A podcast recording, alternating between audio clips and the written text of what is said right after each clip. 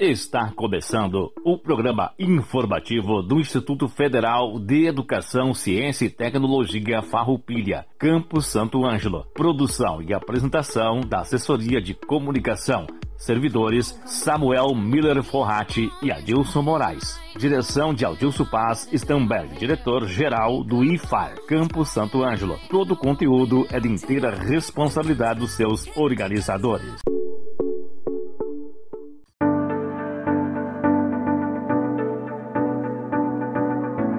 Boa tarde a toda a comunidade do Instituto Federal Farroupilha, campus Santo Ângelo. Uma boa tarde aos nossos alunos, aos nossos colegas servidores e demais radiovintes. Estamos iniciando mais um programa informativo do Instituto Federal Farroupilha, campus Santo Ângelo, este que é o nosso informativo de número 40, isto é, nosso quadragésimo informativo. O programa informativo do IFAR é realizado todas as terças-feiras, das 13 horas às 13 horas e 30 minutos, aqui pela Rádio Com FM 98.5. Hoje é dia 24 de novembro de 2020. Precisamos lembrar que no dia 20 de novembro é oficialmente comemorado o Dia da Consciência Negra no Brasil. Em alusão à data, o IFAR está divulgando uma série de vídeos gravados por estudantes e servidores nas redes sociais durante esse mês, a fim de contribuir com o debate e a reflexão sobre essa temática. O IFAR acredita na importância da educação para o combate ao preconceito, o respeito às diferenças e a valorização da diversidade étnico-racial. No dia 27, comemora-se o Dia Internacional da Luta contra o Câncer. Também comemora-se o Dia do Engenheiro. Já no dia 28, comemora-se o Dia Mundial de Ação de Graças. E no dia 29 é comemorado o Dia do Café. Atenção! As inscrições para os cursos técnicos integrados ao ensino médio do IFAR, Campus Santo Ângelo, já estão abertas. São três cursos 100% gratuitos para quem deseja cursar o ensino médio junto com o curso técnico.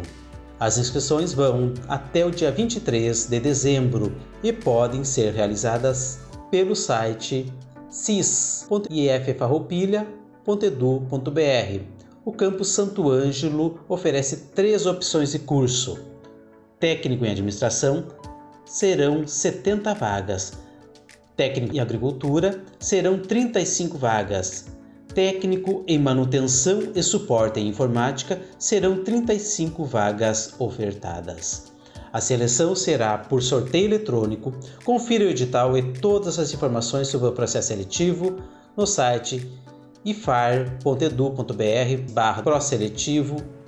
Nesse link você poderá baixar, isto é, fazer o download do edital número 356/2020 Processo Seletivo 2021 Cursos Técnicos Integrados ao Ensino Médio do Instituto Federal Farroupilha. Atenção alunos beneficiados com auxílio emergencial e inclusão digital. Vai até o dia 27 de novembro de 2020 o prazo para apresentação de documentação de comprovação de renda per capita referente à chamada pública de convocação dos estudantes beneficiários. A documentação e anexos deverão ser encaminhados por e-mail do servidor responsável. A entrega da documentação ocorrerá exclusivamente por meio digital até o dia 27 de 11 de 2020. Mostra Cultural. Na quinta-feira, 19 de novembro, às 19 horas, começou a oitava Mostra Cultural do IFAR. O evento conta com 80 apresentações artístico-culturais de 120 estudantes do IFAR. As atividades foram divididas em três dias de evento: dia 19, dia 24 e dia 27 de novembro. Assim, fiquem atentos: dia 24 de novembro, às 19 horas, continuam as apresentações da Mostra Cultural do IFAR. A mostra é transmitida pelo canal da Web TV do IFAR no YouTube. Contamos hoje com a presença de alguns dos nossos alunos falando da importância que o Instituto Federal Farroupilha, IFAR como é conhecido, tem em suas vidas. quais as oportunidades que lhes foram proporcionadas e quais as expectativas para o futuro. Enfim, como é estudar no IFAR, campus Santo Ângelo. Para nós servidores, é muito gratificante ouvir e ver os nossos alunos fazendo essas referências sobre a nossa instituição, pois o IFAR Santo Ângelo é de toda a comunidade e para a comunidade, assim formando cidadãos para um mundo melhor. O nosso Momento Agro de hoje será apresentado pelo professor Dr. Luiz Luzi, que abordará as condições climáticas atuais. Hoje contamos também com a presença dos integrantes do NUGEDES, Núcleo de Gênero e Diversidade Sexual do IFAR, falando sobre a violência contra a mulher. E também com a presença dos integrantes do NEAB, Núcleo de Estudo Afro-Brasileiros do IFAR, falando sobre o mês da consciência negra.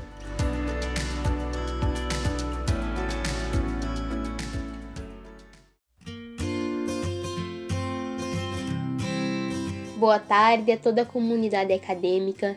Me chamo Alice dos Santos Jacques e sou aluna do curso técnico em Administração Integrado do IFAR no Campo Santo Anjo. Quando decidi em 2018 fazer o processo seletivo para então, no ano de 2019, ingressar no Instituto, fiquei em êxtase diante da tamanha organização, dedicação e oportunidade que o campus oferecia à nossa cidade. Logo, vi o curso técnico em administração, sendo então um curso novo e a primeira turma a ingressar.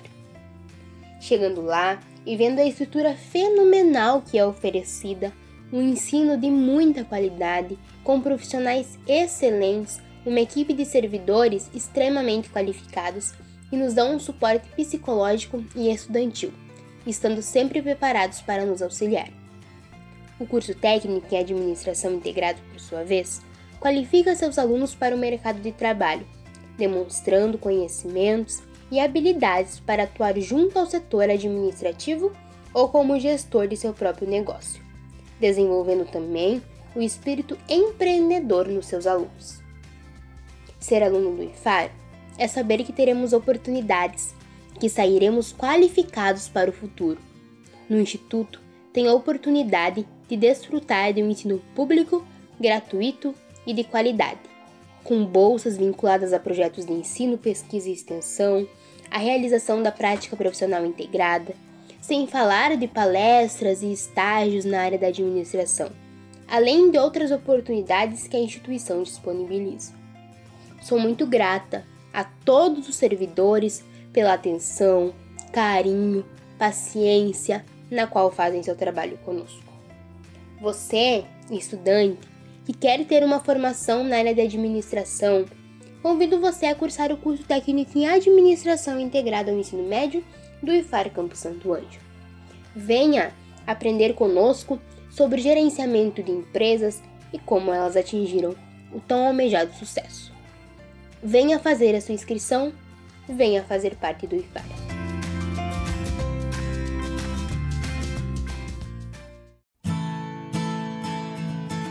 Boa tarde, ouvintes da Rádio Com. Eu sou o professor Luiz. É um prazer estar aqui novamente conversando com vocês. E hoje falaremos no Momento Agro sobre as condições meteorológicas atuais. Nós estamos vivendo um período sob a grande influência do Laninha, né? então Laninha traz menos ocorrência de chuvas aqui para a região sul, né? então nós temos é, vivido já, vivenciado um período até de dois meses, um pouco mais, com chuvas abaixo da média. Então, o Laninha está bastante pronunciado e esse verão será dessa forma.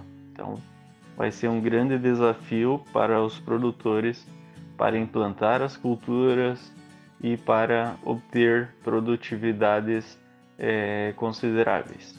Isso, nós tendo o Laninha, não significa que não vai chover, mas a gente tem que saber que as chuvas serão abaixo da média. Porém, existem anos Laninha que já foram é, com chuvas é, regulares, né? então não podemos também é, perder as esperanças. embora é muito plausível fazer seguro da lavoura, né, para garantir que o investimento não será perdido em caso de frustração de safra. O milho ele já vem sofrendo, né, aí o feijão também, algumas propriedades plantam feijão, mandioca, né, a implantação da cultura também é nesse período aí de setembro, outubro. Então esse período que nós passamos aí setembro, outubro, é, novembro, foi bastante seco, né? Poucas chuvas significativas aqui na região.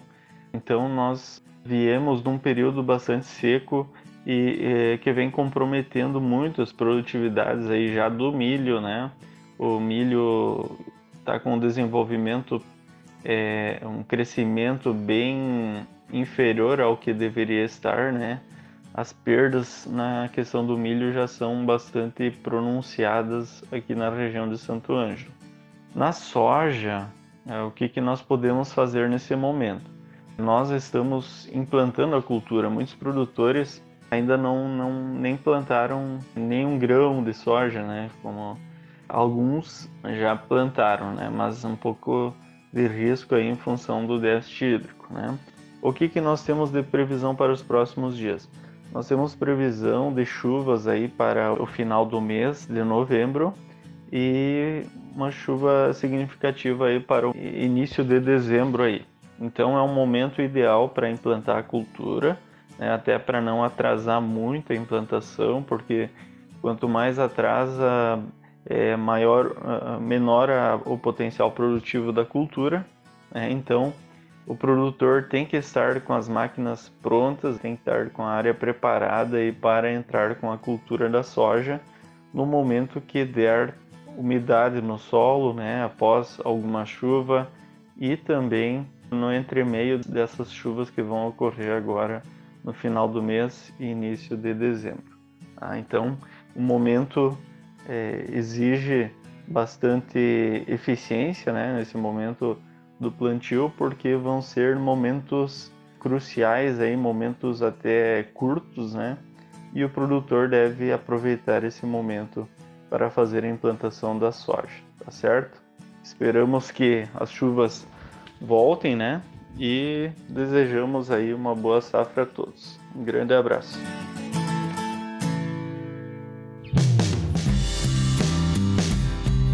Olá, colegas servidores e servidoras, alunos e alunas do Campo Santo Ângelo e comunidade externa que nos ouve. Eu sou Jéssica Lucion, sou professora de Sociologia e integrante do NUGEDS, o Núcleo de Gênero e Diversidade Sexual do Campo Santo Ângelo. Hoje eu tô aqui para falar um pouco sobre a data de 25 de novembro, estabelecido como Dia Internacional para a Eliminação da Violência contra a Mulher. Em 25 de novembro de 1960, as irmãs Mirabal conhecidas como Las Mariposas, Pátria, Minerva e Maria Teresa, foram brutalmente assassinadas pelo governo ditatorial da República Dominicana. Neste dia, elas regressavam de uma visita a seus maridos que se encontravam presos e, no caminho, foram detidas e assassinadas por agentes do governo. Las Mariposas lutavam pela solução de problemas sociais no seu país. Durante o primeiro encontro feminista latino-americano e do Caribe, realizado em Bogotá, na Colômbia, em 1981, o dia 25 de novembro foi escolhido como data de homenagem às irmãs, e a partir daí, esta data passou a ser conhecida como Dia Latino-Americano da Não Violência contra a Mulher.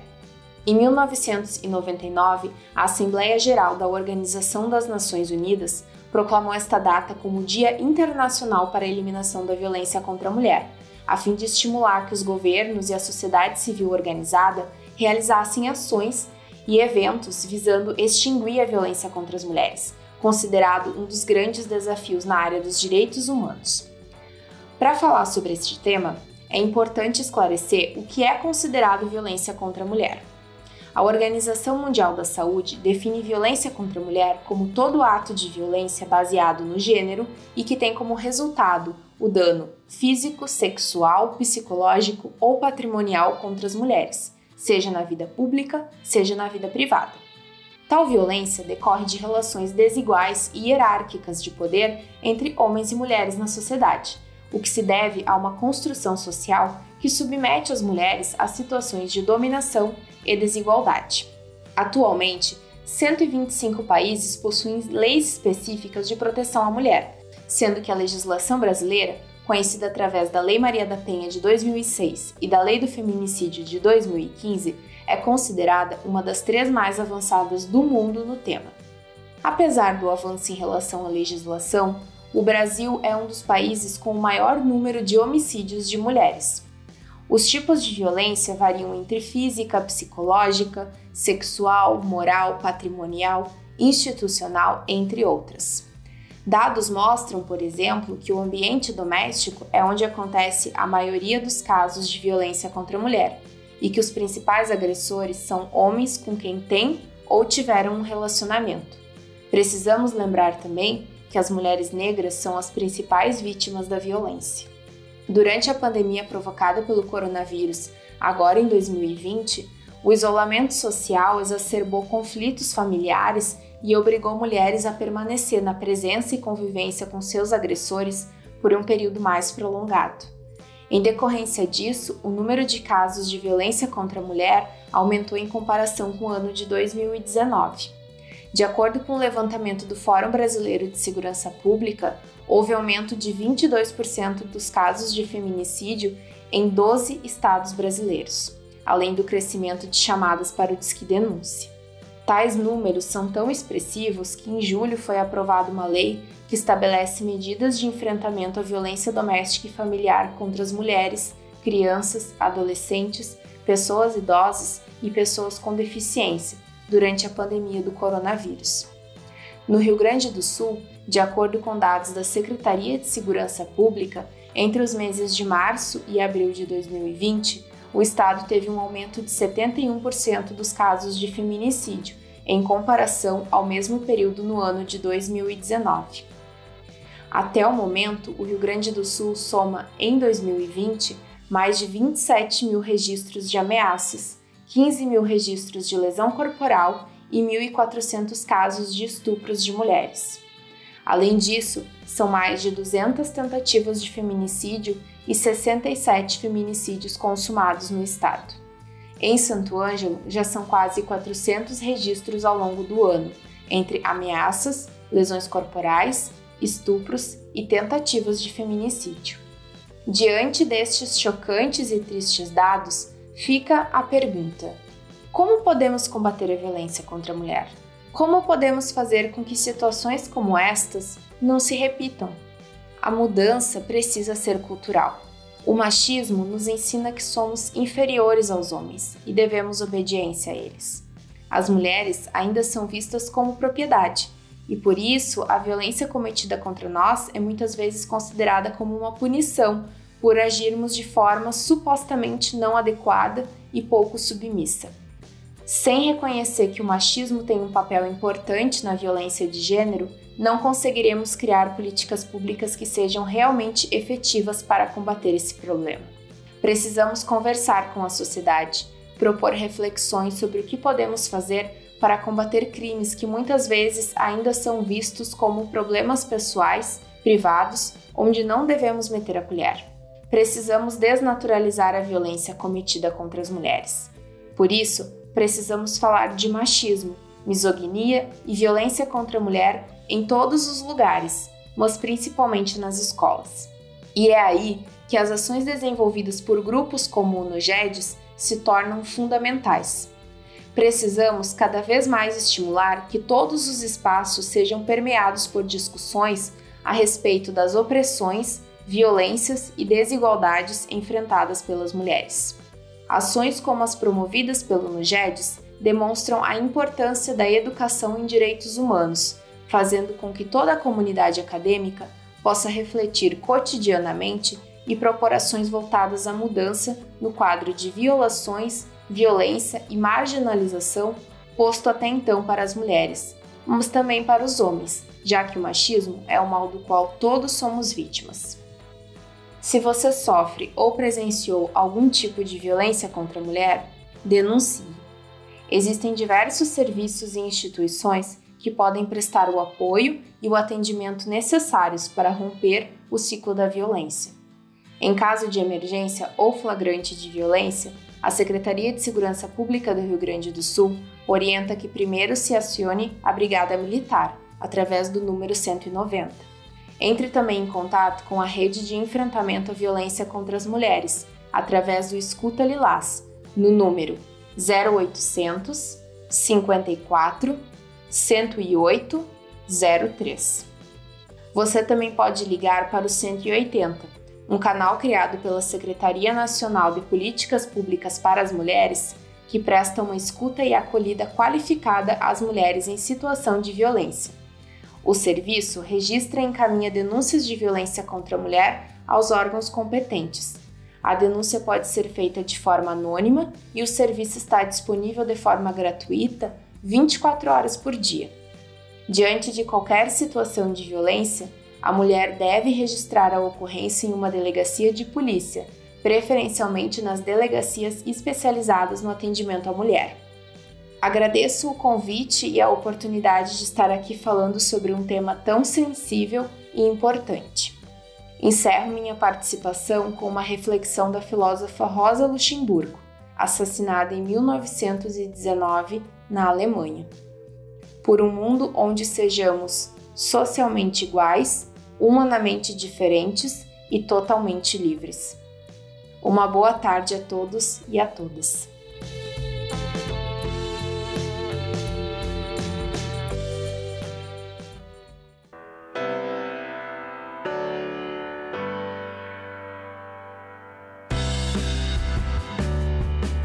Boa tarde a todos os ouvintes da Rádio Com. Me chamo Rita Vanderleia Martel, sou servidora do Instituto Federal Farroupilha há mais de 10 anos, no cargo de assistente em administração, e é com muita alegria que venho, neste momento, representar o NEAB do Instituto Federal Farroupilha, Campo Santo Ângelo. Mas o que seria o NEAB? O NEAB trata-se do Núcleo de Estudos Afro-Brasileiros e Indígenas do Instituto Federal Farroupilha, instituído com a Resolução 23 de 2010 tem por finalidade implementar as leis 10.639 de 2003 e 11.645 de 2008, pautadas na construção da cidadania por meio da valorização da identidade étnico-racial, principalmente de negros, afrodescendentes e indígenas.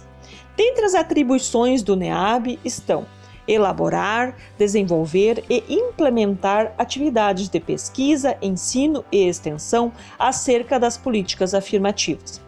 Também está atuar em consonância com o núcleo pedagógico integrado no intuito de garantir processos de ensino qualificados aos educandos pretos, pardos e indígenas. Também estimular a qualificação dos processos de ensino, pesquisa e extensão, no que tange aos educandos pretos, pardos e indígenas. Também estimular o desenvolvimento de ações de ensino, pesquisa e extensão que primem pela inclusão da história e cultura afro-brasileira no Instituto. Estabelecer processos de registro sistemático quanto ao acompanhamento realizado aos discentes, incluídos pelas políticas afirmativas o Dia da Consciência Negra, comemorado dia 20 de novembro, é uma data muito importante no calendário escolar. Representa uma excelente data para memorar a riquíssima cultura negra. Atividades pedagógicas levem os estudantes à justiça e ao respeito. O Dia Nacional de Zumbi e da Consciência Negra, celebrado em 20 de novembro, foi instituído oficialmente pela Lei nº 12.519, de 10 de novembro de 2011. A data faz referência à morte de Zumbi, ou então líder do Quilombo dos Palmares, situado entre os estados de Alagoas e Pernambuco, na região nordeste do Brasil. Zumbi foi morto em 1695, na referida data, por bandeirantes liderados por Domingos Jorge Velho. A data de sua morte, descoberta por historiadores no início da década de 1970, motivou membros do movimento negro unificado contra a discriminação racial, em um congresso realizado em São Paulo no ano de 1978. A elegeram a figura de zumbi como um símbolo da luta e resistência dos negros escravizados no Brasil. bem como da luta por direitos que os afro-brasileiros reivindicam. Com isso, o 20 de novembro tornou-se a data para celebrar e relembrar a luta dos negros contra a opressão no Brasil. Por essa razão, o 13 de maio, data em que a abolição da escravatura aconteceu, foi deixado de lado. O argumento utilizado é que 13 de maio representa uma falsa liberdade, uma vez que após a Lei Áurea, os negros foram entregues à própria sorte e ficaram sem nenhum tipo de assistência do poder público.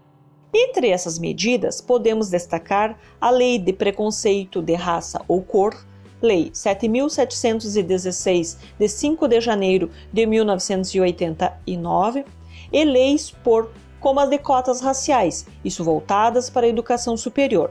Na área da educação básica, temos a Lei 10.639, de 9 de janeiro de 2003, que instituiu a obrigatoriedade do ensino de história e cultura afro-brasileira. Essas legislações prevêem certa reparação aos danos sofridos pela população negra na história do Brasil. Por trás dessas leis estão as iniciativas para acabar com o apagamento que os negros e a história e a cultura dos africanos sofreram no Brasil. Por que é importante celebrar o Dia da Consciência Negra nos ambientes escolares? Dia da Consciência Negra é importante para relembrarmos que a nossa sociedade foi construída por meio da escravidão. Por mais que melhorias e mudanças tenham acontecido, a falta de oportunidade para a população negra, o racismo presente nos detalhes do cotidiano e as tentativas de apagamento de cultura africana evidenciam que ainda temos um longo caminho a ser trilhado. É disso que se trata o Dia da Consciência Negra. Antes de qualquer coisa, é importante lembrar que a legislação educacional brasileira, por meio da Lei 10.639, que já mencionamos anteriormente, exige a inserção do Dia da Consciência Negra no calendário escolar, a promoção de atividades pedagógicas que celebrem e valorizem as contribuições dos ex-escravizados e de seus descendentes na construção do país. É um compromisso, é uma obrigação que as escolas públicas e privadas devem ter para evidenciar as desigualdades e as violências resultantes do racismo que tem impelido a população negra dificuldades de acesso aos direitos básicos, como também menor expectativa de vida, assim como para a construção de uma educação antirracista, humana, igualitária, comprometida ao ideal da justiça, da igualdade e da inclusão social. Mas a comemoração é válida para todas as pessoas, inclusive as brancas? Sim, o Dia da Consciência Negra ele serve para combater o racismo, a discriminação racial, ela está direcionada para todos os estudantes, para toda a comunidade escolar, pois somos uma sociedade plurirracial. O conhecimento da história e da cultura produzida pelos africanos e pelos afro-brasileiros é um direito que todos nós temos, independente da cor da nossa pele. A inserção da cultura negra nas salas de aula seriam reflexões em torno das trajetórias dos sujeitos negros devem se fazer presente no cotidiano escolar, ao longo do ano inteiro em todas as disciplinas. É necessário ensinar também a partir de matrizes afrocentradas, fomentar uma pluralidade de saberes. Cabe aos professores de todas as áreas procurar de modo a apresentar essas áreas do conhecimento também sobre um prisma africano e afro-brasileiro. Temos muitos indivíduos importantes na história do Brasil que ajudaram a construir nosso país e precisam ser lembrados e respeitados. Como, por exemplo, Mercedes Batista. Foi a primeira bailarina negra a integrar o corpo de baile do Teatro Municipal do Rio de Janeiro e criadora do balé afro-brasileira.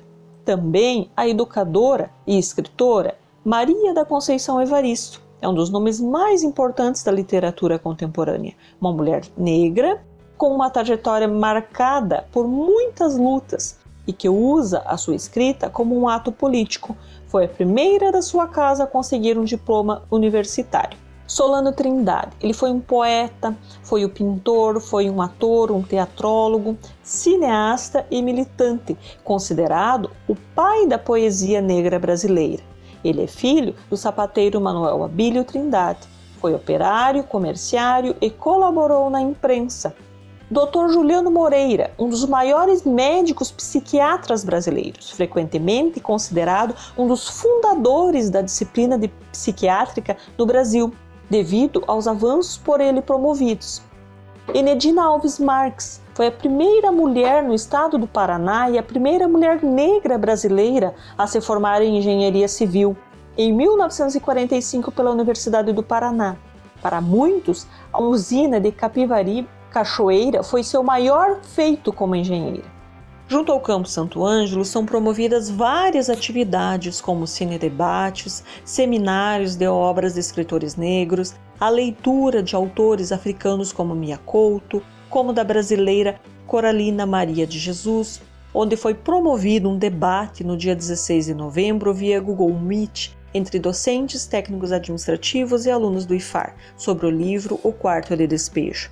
Por fim, ressaltando que a data de 20 de novembro nos convoca à luta contra a discriminação, a violência e o racismo estrutural. Nos convida ao engajamento na luta pela necessária reparação histórica, pela liberdade e justiça desde os tempos coloniais, assim como para a construção de uma educação antirracista, humana, igualitária, comprometida ao ideal de justiça, de igualdade e de inclusão social.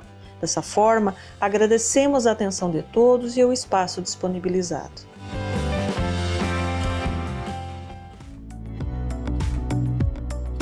Agradecemos aos nossos alunos pela disposição em compartilhar suas experiências, a fim de que mais e mais estudantes vivenciem o que eles hoje estão desfrutando em suas formações, sendo alunos do Instituto Federal Farroupilha Campo Santo Ângelo.